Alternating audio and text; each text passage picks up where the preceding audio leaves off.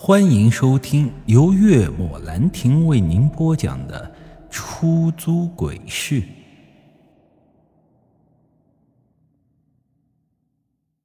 随着脚步声的渐渐靠近，一道身影出现在了走廊的拐角处。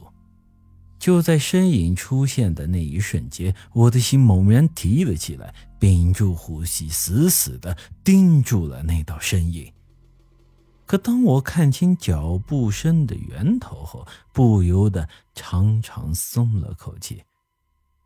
师傅，你的手电太刺眼了！王岩对着我喊道。于是我这才将手电收回，看向他，皱眉道：“你不是去右边走廊了吗？”“哎，哪有啊？我进的是左边这个走廊。”听他这么一说，我只感觉浑身一阵凉飕飕的。刚才右手边走廊传来的声音，那到底是谁的？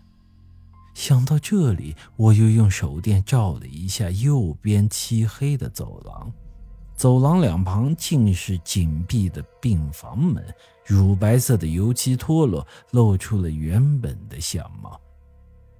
这条走廊很长。就算是手电光也无法照射到尽头，无法触及到远处，依旧是漆黑一片。我有种极为强烈的感觉，在手电无法照射的黑暗之中，似乎有什么东西在窥视着我和王岩一样。那或许是一双猩红的眸子，也或许是一张恐怖的脸。总之。我无法确定。至于刚才那阵诡异的叫声，我并没有和王岩说。那你有没有遇到什么诡异的事情？我看向他问道。他满脸失望的摇了摇头：“哎，没有。”于是我就和他一起向着二楼走去。楼梯拐角，一直到了二楼的墙面上，都印着几个血手印。刚看到这些血手印的时候，我的心都提到了嗓子眼。这些血手印就像是刚印上去的一样。我用手抹了一下，竟然还真能抹下一点血红的印子。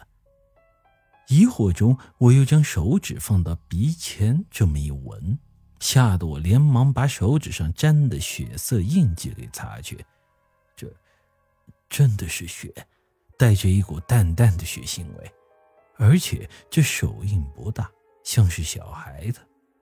如果说最恐怖的鬼是什么，那无疑就是小孩因为我觉得这小孩的怨气比什么都重。哎，大家看看啊，你看。这血手印多么真实啊！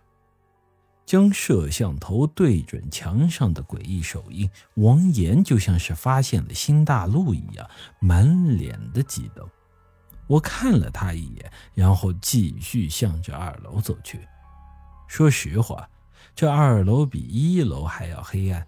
虽说都是一样的漆黑，但我总感觉这里被一股极为压抑的气氛笼罩着。光滑的地板上，灰尘在堆积着，还有被拖行过的干涸血迹留在了上面，一路向右，直到走廊的最深处。这楼道中啊，摆放着几张腐蚀严重的病床，还有几张带血的白色床单，就这么堆放在地上。斑驳的白色墙面已经泛黄，留下不少黑色的污迹。这墙皮脱落的较多，每隔一段距离就会出现几个血手印在这墙上。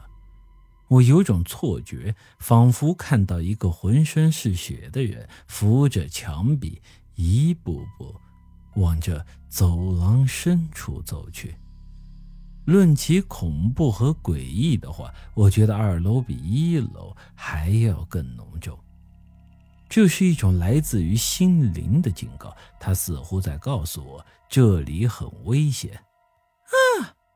突然间，一道惊叫声再次响起。